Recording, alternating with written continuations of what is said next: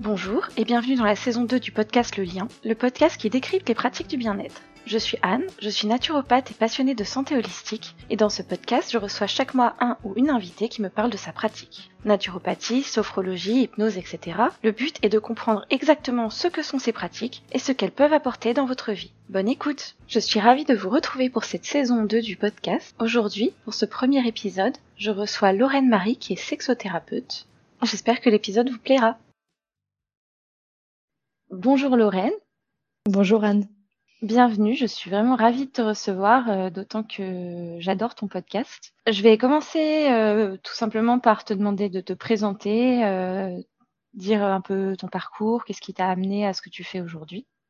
Donc je m'appelle Lorraine Marie, je suis sexothérapeute et mon parcours, alors j'ai fait pas mal d'études différentes. En fait, je suis partie des études de psycho assez traditionnelles que j'ai absolument adorées. Euh, ensuite, j'ai fait de la philo, euh, parce que j'avais besoin, je pense, de, de trouver euh, un sens profond à la vie. je sais pas, c'est peut-être un peu abstrait, mais voilà, en tout cas d'aller plus loin que simplement les mécanismes psychologiques. Et ensuite, j'ai fait des études de théâtre, donc en interprétation et écriture dramatique. Euh, donc oui, tout ce qui est expression artistique et tout ça, c'est quelque chose aussi qui me qui me tient à cœur. Et après ça, j'ai fait du coup une formation en sexologie, dont je suis diplômée à présent. Et du coup, mon approche est beaucoup plus psychothérapeutique que euh, médicale. Voilà, je, ne suis pas médecin. Euh. Ok. Veux-tu savoir d'autres choses euh, Oui. Est-ce que tu peux définir ce qu'est la sexothérapie? Alors, la sexothérapie, c'est un type de psychothérapie, mais plus centré sur la vie affective et sexuelle. Donc euh, toutes les problématiques, euh, oui, euh, de la sexualité, de la vie amoureuse. après, on parle pas que de ça évidemment parce qu'on on vient toujours à, à parler de bah, de soi, de son histoire, de, de son rapport, à, de notre rapport à nos parents, à la famille, euh, comment on s'est construit affectivement. Donc tout ça, c'est très très lié. Euh, mais oui, moi du coup, je me suis plus spécialisée là-dedans parce que c'était vraiment la branche qui me qui me passionnait le plus. Euh, et j'ai aussi oublié de préciser du coup que je suis réalisatrice d'un podcast qui s'appelle Amour pluriel, dans lequel j'interviewe des personnes sur leur euh, expérience sexo-affective euh, plurielle, donc euh, tout ce qui est non-monogamie, polyamour, relations libres, toutes ces choses-là. Et est-ce que c'est aussi le type de personnes que tu reçois en sexothérapie ou est-ce que c'est plus varié, c'est vraiment des personnes dans tout type de relations? Bah, Moi, mon objectif, c'est vraiment d'accueillir tout le monde. Après, vu que après vu mon activité podcast, euh, j'ai beaucoup de personnes effectivement qui sont dans des configurations plurielles comme ça. Euh, là récemment, c'est plutôt des personnes, on va dire entre 20 et 50 ans, euh, d'identité de genre différentes et d'orientation sexuelle très différente aussi, euh, dont le ou la conjointe euh, a à manifester, on va dire, son, son désir euh, d'ouverture. Et du coup, ce sont souvent des personnes voilà, qui, qui en souffrent, en fait, et qui, qui viennent me demander de l'aide. Bon, euh, voilà, mon mari m'a dit qu'il était polyamoureux. Euh, enfin, comment je fais, quoi, maintenant? C'est, c'est souvent ça, le type de passion que j'ai. Qui, du coup, euh, t'ont découvert par ton podcast ou pas forcément? C'est ça, oui. C'est plutôt par le podcast, pour le moment, en tout cas, puisque je fais majoritairement en visio. Mais je reçois aussi en cabinet sur Avignon. Euh, j'ai déjà eu quelques personnes sur Avignon qui n'étaient pas forcément dans, dans cette thématique-là. Ok. Et toi, euh, est-ce qu'il y a des, des problématiques, euh, des choses sur lesquelles tu aimes particulièrement travailler ou que tu vois vraiment ressortir plus bah, Tu as cité euh, des, des personnes qui ont un problème avec le fait que l'autre personne, enfin qui ont, vivent mal le fait que l'autre personne soit polyamoureuse ou autre. Est-ce que tu as, toi, d'autres choses qui t'animent particulièrement? Alors je je peux pas dire que j'ai absolument une préférence parce que dès que ça touche euh, à la vie affective, euh, tout me passionne, y compris même les toutes les histoires de tromperie euh, ou de. J'ai pas mal aussi de, de, patients qui me disent avoir une baisse de libido et du coup pas savoir comment gérer ça. Il y a souvent une, un questionnement sur la sexualité, mais aussi bah, tout simplement sur la relation dans laquelle ils ou elles sont. Euh, bah, c'est vrai que plus c'est complexe, plus c'est intéressant à étudier. Après, bon, je je suis pas là pour faire de la recherche, hein. je suis là pour accompagner. Mais euh, ouais, il y a des situations, des fois, euh, bah, en fait, en, polyamour, souvent, il y a, y a tellement de de variables à prendre en compte, parce que bon, il y a, notre partenaire, puis il y a le partenaire de la partenaire, etc. Enfin, ici, tout est très mouvant. C'est un peu oui, un puzzle qui se qui se fait et qui se défait des fois, et où bah, je, je, oui, j'essaye d'apporter mon éclairage, mon humble éclairage sur la situation. Euh, avec beaucoup de phases aussi très différentes. Il y a vraiment ce côté-là de, euh, de cycle en fait. Il y, a, il y, a, des moments où ça va plutôt bien parce que voilà la situation est apaisée, et puis là il y a un événement qui va tout remettre en question. Euh, c'est des petits moments de crise comme ça, c'est vraiment intéressant. Et euh, je, je sais plus si tu as dit depuis combien de temps tu pratiquais? Alors moi, ça fait du coup six mois que j'ai commencé à pratiquer. Donc c'est assez récent. Du coup, t'as pas pu voir forcément si euh, la crise actuelle avait beaucoup fait évoluer les motifs de, de consultation. Euh, non, non, je, je, suis arrivée après le Covid, donc euh, non, effectivement. Euh, on va dire la, la, seule évolution que j'ai vue, c'est chez mes patients en fait. Ouais. Euh, personne que je suis depuis pas mal de temps. Okay. Oui, parce que tu parlais de baisse de libido, ce genre de choses. Je, je suppose qu'avec euh, les confinements et compagnie, euh, ça doit être des choses qui, qui ont dû un peu plus augmenter. Oui, bah surtout les raisons professionnelles aussi, euh, parce que alors la plupart de mes patients, je crois que ça va par rapport à ça, mais il y en a où oui, ça a vraiment eu un impact et, où du coup en fait la, bah, tout ce qui est de la sphère privée, la, la vie amoureuse tout d'un coup, ça peut prendre une place euh, beaucoup plus importante parce qu'en fait, on, on, a plus de temps pour y penser. Euh, et par contre, vraiment, il y a un truc où je, je, je, pense que le confinement euh, a eu un impact, les multiples confinements, c'est la remise en question. Et oui, je pense qu'il y a vraiment beaucoup de personnes qui ont tout d'un coup se disent bon, euh, est-ce qu'au fond, je suis pas fait pour pour aimer plusieurs personnes? Ça, oui, je pense que ça a eu un, impact. Mmh. Oui, c'est une période propice aux remises en question personnelles à un peu tous les niveaux, effectivement, que ce, que ce soit personnel, professionnel. Euh, oui, ça fait beaucoup euh, réfléchir sur soi. Et puis c'est vrai que je pense aussi, enfin, en tout cas, c'est c'est le ressenti que j'ai moi, mais euh, j'ai l'impression qu'on passe quand même du coup pas mal de temps sur les réseaux sociaux aussi, parce que comme c'est un peu une fenêtre sur le monde aussi, et que voilà, et que justement tout ce qui est polyamour ou ce genre de choses, on en entend quand même beaucoup plus euh, parler euh, par euh, Instagram ou ce genre de choses qu'il y a quelques années, et que ça, ça peut inciter à la réflexion et à, à voir les choses autrement aussi. Mmh. Mmh, je suis bien d'accord, oui. Après, il y a toujours cet énorme écart entre la théorie et la pratique, et, et là vraiment, il est énorme. Voilà, ça dépend pour qui, mais euh, oui, on, on peut, on va dire, à un niveau idéologique, politique, être super d'accord avec la non-appartenance, euh, tous les, concepts que véhicule le polyamour, mais alors de la vivre, euh, surtout dans ce contexte-là où on est très souvent à la maison et tout, c'est pas évident. Ah, c'est sûr. C'est un sujet sur lequel je, enfin, je lis pas mal et qui m'intéresse aussi depuis plusieurs années. Et euh, beaucoup insistent justement sur le fait que c'est important d'avoir de travailler énormément sur soi et qu'en fait ça fait encore plus travailler sur soi que n'importe quelle autre relation. Effectivement, je pense que ça, oui, ça, ça force à confronter un peu tous les traumas qu'on peut avoir, euh, que ça force à mieux communiquer. Euh, ça a plein d'aspects positifs, mais c'est pas forcément facile, quoi. Mm. Et puis il y a un vrai moment d'intégration en fait de toutes ces expériences-là et de euh, bah, vraiment profondément tolérer la liberté de l'autre, euh, parce que la sienne, ça va encore et encore, ça dépend des personnes, mais euh, oui, prendre ce risque-là que bah oui, l'autre peut euh, peut avoir d'autres expériences et nous quitter. Enfin, nous quitter, c'est pas le but, hein, mais c'est des choses qui arrivent. Hein. Il y a des couples polyamoureux qui, qui se séparent au final. Euh, mais c'est sûr que oui, bah en fait, ce qui est le, le plus, euh, enfin, ce qui constitue le, gros travail que je fais du coup moi en thérapie, c'est euh, bah oui, les, la question des, des traumatismes, de, de, toutes les blessures de l'enfance. le rapport à la jalousie, évidemment, aux frères et sœurs, euh, l'image des parents, l'image du partenaire. Euh, ouais, c'est, ça vient brasser tout ça. Donc ça doit être un travail très très riche. Et du coup, concrètement, comment se déroule un rendez-vous et, euh, et comment se déroule une thérapie? Combien de rendez-vous? À quelle fréquence les personnes reviennent, etc. Alors, la séance dure une heure. En fait, je fais à la fois des thérapies individuelles euh, et des thérapies de couple. Euh, donc, euh, comme je l'ai dit en visio, la première séance, en fait, je demande déjà si des personnes ont fait de la psychothérapie avant, parce que c'est important. Est-ce qu'il y a déjà des thématiques qui ont été mises en travail? Et ensuite, vraiment, je pars de l'autre, parce que c'est vraiment super important pour moi de comprendre comment pense l'autre et de ne pas m'arrêter qu'aux mots en fait, parce qu'on peut avoir plein d'interprétations en fonction de, ce que nous dit l'autre et des fois on voilà il y a, y a, des petits décalages et en termes d'interprétation après ça bah ça, ça, ça, fausse mon travail en fait. Donc la première séance c'est surtout ça en fait de d'apprendre à connaître l'autre et comment il ou elle pense.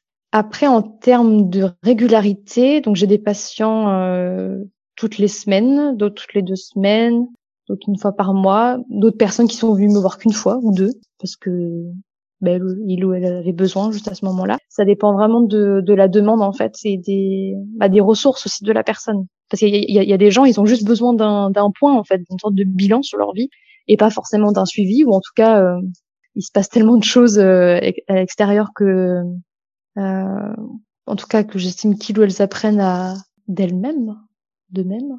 Donc j'ai des deux. J'ai des personnes qui viennent juste euh, une fois comme ça et d'autres où il y a un vrai suivi sur le long terme. Mmh. Et du coup, est-ce que tu as des jours de consultation définis, comme tu travailles en visio? Est-ce que tu as aussi des jours en présentiel? Est-ce que tu, enfin, quelle est ton organisation sur une semaine type? Alors, j'essaie de garder mes week-ends, mais c'est pas toujours évident. Souvent, je, je, travaille aussi les week-ends. Euh, donc, en fait, moi, ce qui se passe, c'est que j'ai à la fois le podcast et donc les consultations. Euh, les consultations restent en prioritaire puisque le podcast, euh, c'est une activité plutôt secondaire. Euh, donc, je travaille en général du lundi au vendredi. Euh, le mercredi matin, je suis au cabinet, du coup en présentiel. Et sinon, après, donc je suis en visio. Euh, mes horaires de travail, ça varie vraiment d'une semaine à l'autre et aussi en fonction des décalages horaires des personnes parce que j'ai des, des patients qui sont au Canada, en Allemagne, euh, euh donc ça, oui, c'est vraiment d'une semaine à l'autre, je n'ai pas du tout le même planning, quoi. Ça doit être intéressant d'avoir des personnes euh, de différents pays et différentes cultures. Euh, c'est ouais, c'est le gros avantage de de la visio finalement. Oui, c'est passionnant. Et du coup, tu fais des consultations dans plusieurs langues? Euh, non, enfin en tout cas pas pour l'instant. Euh, c'est vrai que je n'ai jamais proposé ça, mais je pourrais proposer en anglais, parce que du coup je parle bien anglais. Euh, mais non, pour l'instant c'est que des francophones. Ok. Et mais bonne idée, merci. bah, ravi d'avoir pu aider. Mais effectivement, ça, en plus il y a, y a, sûrement pas mal de demandes euh, en, au niveau anglophone. Euh, et qu'est-ce que tu aimes le plus dans ton travail de sexothérapeute du coup? Alors j'adore la sensibilité des gens en fait. Euh, parce que bon, bah évidemment, moi je capte une posture assez neutre, euh, mais euh, bah, en, tant que thérapeute, on, est touché hein, aussi parce que les gens nous disent il des fois des choses euh, bah, très intimes qu'ils ou elles n'ont jamais dit à personne, donc c'est oui, c'est touchant. J'aime ces moments-là.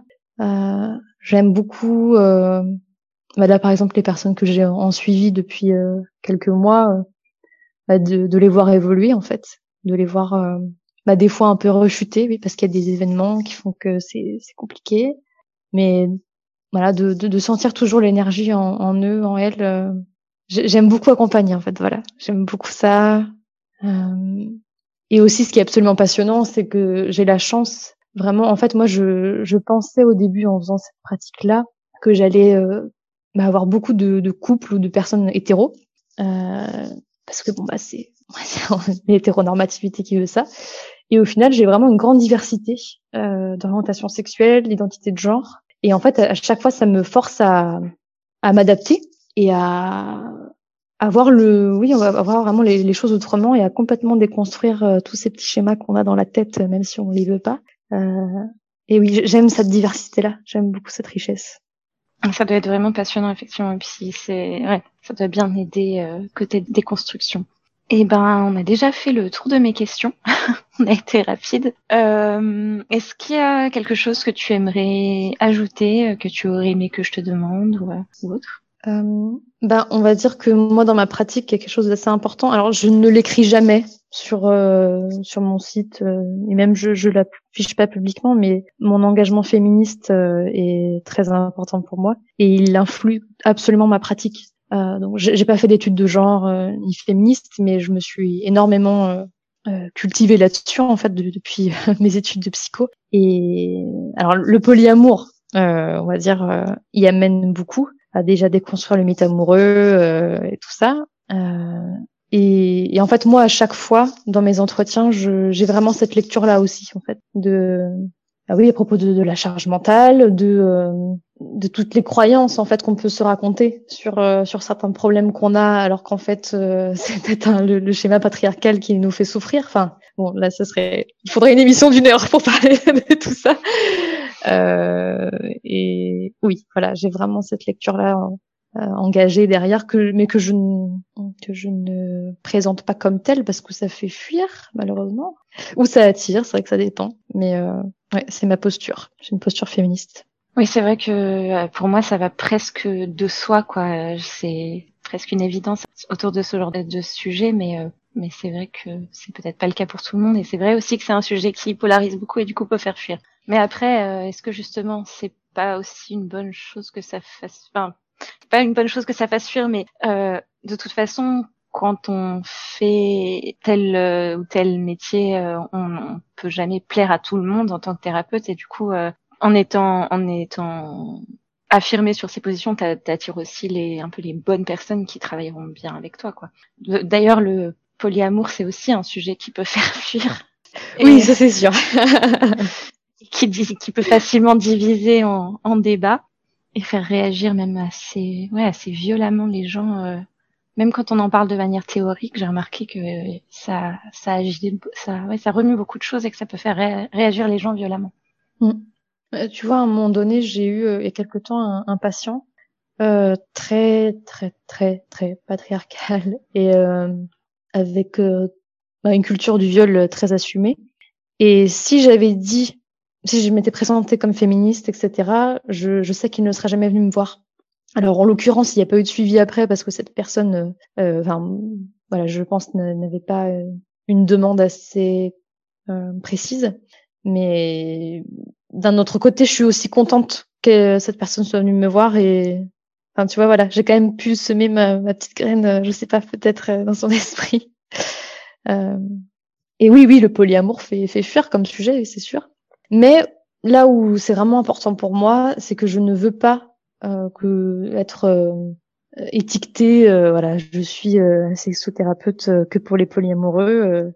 non, enfin mm. voilà, moi je je peux recevoir tout le monde. Euh, et je vais pas faire la gourou euh, ah c'est bien le polyamour non non non vraiment pas du tout du tout du tout.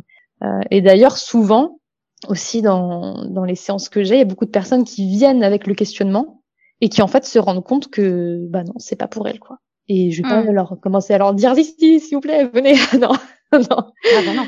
Pas du tout.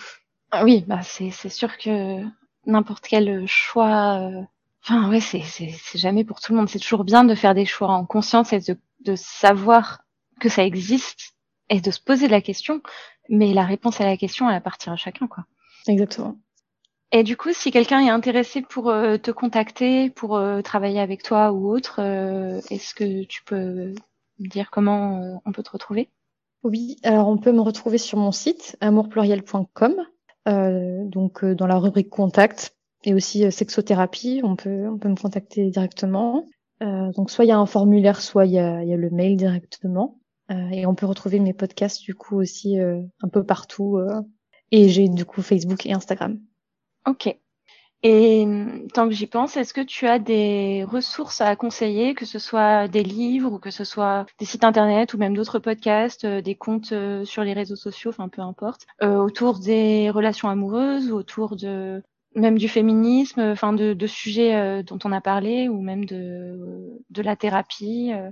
Alors, il y a vraiment beaucoup de ressources, donc euh, je peux pas évidemment faire une liste exhaustive. Moi, ce que j'ai adoré, c'est Compersion par Marie-Claude Larcher. Je crois que le son nom c'est Hypatia from Space qu'elle a donné sur le livre. C'est du coup du Québec. Et donc en fait, la compersion, c'est entre guillemets l'inverse de la jalousie, c'est-à-dire être heureux ou heureuse euh, quand son sa partenaire euh, l'est également avec quelqu'un d'autre. Et c'est une mine d'or, voilà. à chaque fois que je le conseille, euh, ou même moi à titre personnel, je trouve que c'est, on trouve énormément de, de choses. Il y a plein d'exercices, plein de questions à se poser sur ces relations. Et c'est un livre du coup? Oui, c'est un livre, ouais. ok. C'est un livre. Euh, sinon, j'ai adoré aussi Au-delà du personnel de Corinne Monet et Léo Vidal. Euh, donc là, c'est vraiment euh, oui, très politisé, plutôt anarchiste. Et il y a toute une partie euh, donc sur les non-monogamies, les amitiés sexuelles et tout ça. C'est vraiment très très bien. Donc c'est un livre également. Euh, sinon, j'adore les BD de Liv Stromquist. Je suis désolée si je prononce pas bien. Euh, les sentiments du prince Charles. Voilà. Je n'en dis pas plus. Il faut lire ce livre. enfin, cette BD. Ok, ben merci pour euh, ces ressources. En plus, euh, c'est que des choses que je connaissais pas, et ça a l'air euh, super intéressant, donc je vais me pencher là-dessus. Eh ben, je te remercie énormément. Je suis vraiment ravie d'avoir pu discuter avec toi autour de ça. Moi aussi, Anne. et j'attends avec impatience le prochain épisode de ton podcast que je trouve aussi passionnant. Et, et voilà, merci et bonne journée. Bonne journée. Merci pour votre écoute. J'espère que le podcast vous aura plu. Si vous souhaitez le soutenir, vous pouvez le noter, le partager et me suivre sur Instagram, at le lien podcast. Cela m'aidera à le faire connaître. Et on se retrouve dans un mois pour le prochain épisode.